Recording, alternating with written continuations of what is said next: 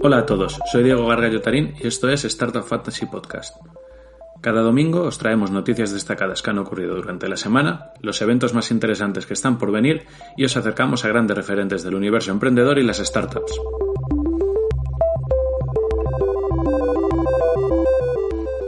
Y empezamos con las noticias de esta semana.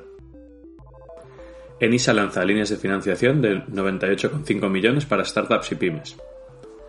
Esto permitirá la financiación de más de 600 proyectos empresariales con una inversión inducida estimada de 214,2 millones de euros.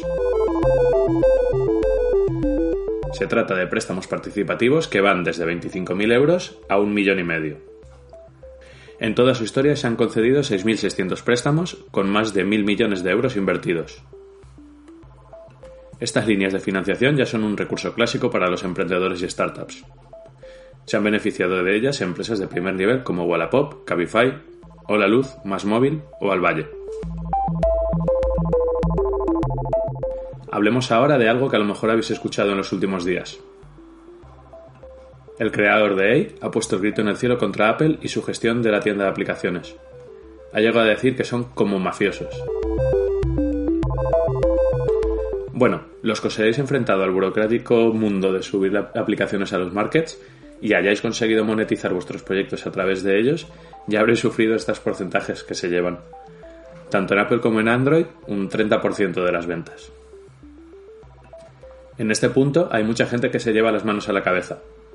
Es un porcentaje bastante alto y además muchas veces no se ha tenido en cuenta a la hora de diseñar el producto. Por otra parte, también es comprensible que estas plataformas intenten monetizar de esta forma. Nos proveen de los medios necesarios para llegar a nuestros potenciales usuarios y tienen unos gastos asociados que muchas veces no tenemos en cuenta. Hay muchas empresas que intentan saltarse esta cuota, enviando a los usuarios a pagar fuera de la app. Es totalmente lícito, pero ni Google ni Apple lo ven con buenos ojos. Y si ven que están dejando de ganar bastante dinero, suelen dar un toque de atención. Esto es exactamente lo que ha pasado con él, un servicio de correo de los creadores de Basecamp.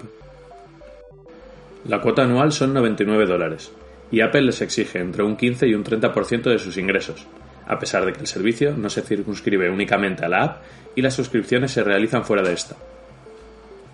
Hay quien dice que este movimiento por parte de EI no es otra cosa que una maniobra publicitaria, es verdad que algunos hasta ahora no sabían de su existencia, y ahora serán esos que están enemistados con Apple. Pasamos ahora a hablar sobre los que han estado de rondas.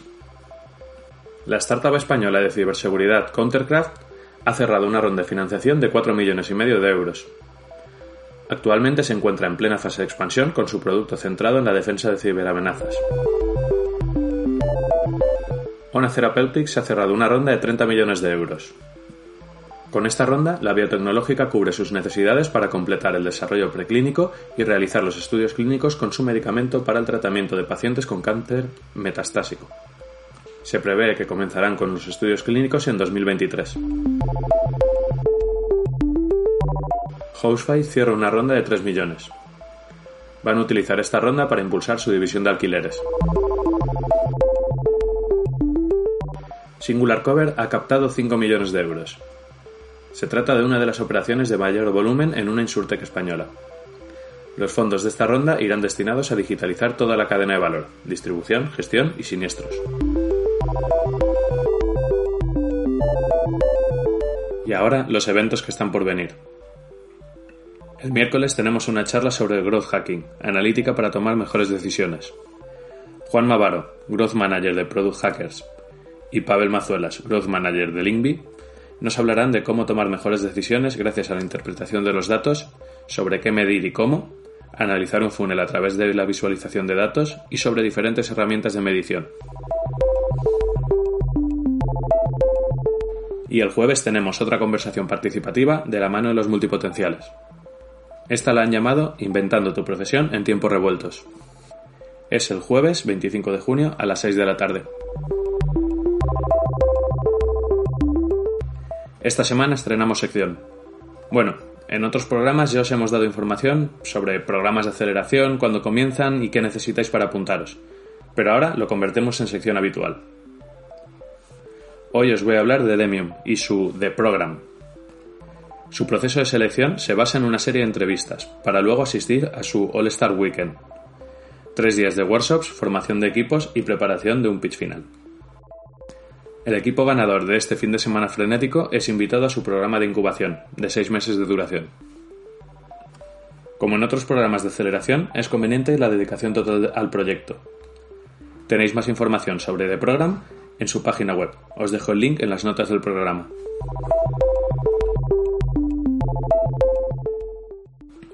El referente que os traigo hoy es la Fundación Innovación Bank Inter, se trata de una fundación que está enfocada en crear riqueza a través de la innovación y el emprendimiento.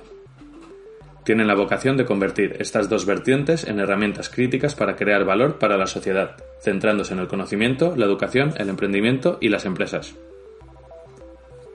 Tienen varios programas enfocados a las startups y empresas españolas y organizan eventos muy interesantes. Tenéis más información en su web, fundacionbankinter.org. Y para finalizar, vamos con la sección de recursos para emprendedores y startups. Hoy os traigo un recurso indispensable. Se trata de Google for Startups, la iniciativa de Google para ayudar a startups de todo el mundo. Ponen a nuestra disposición productos, conexiones y sus buenas prácticas para que las startups puedan centrarse en construir algo mejor.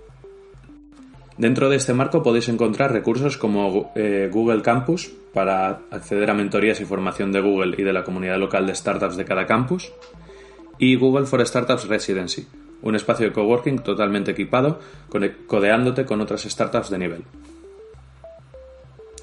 También hay una aceleradora y acceso a recursos y formación para Google Cloud y Android.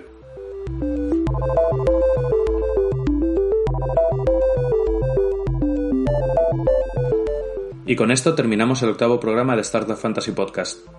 Espero que os haya parecido interesante o que al menos os haya servido de algo. Espero vuestros comentarios para poder mejorar esto semana tras semana. Hasta la próxima.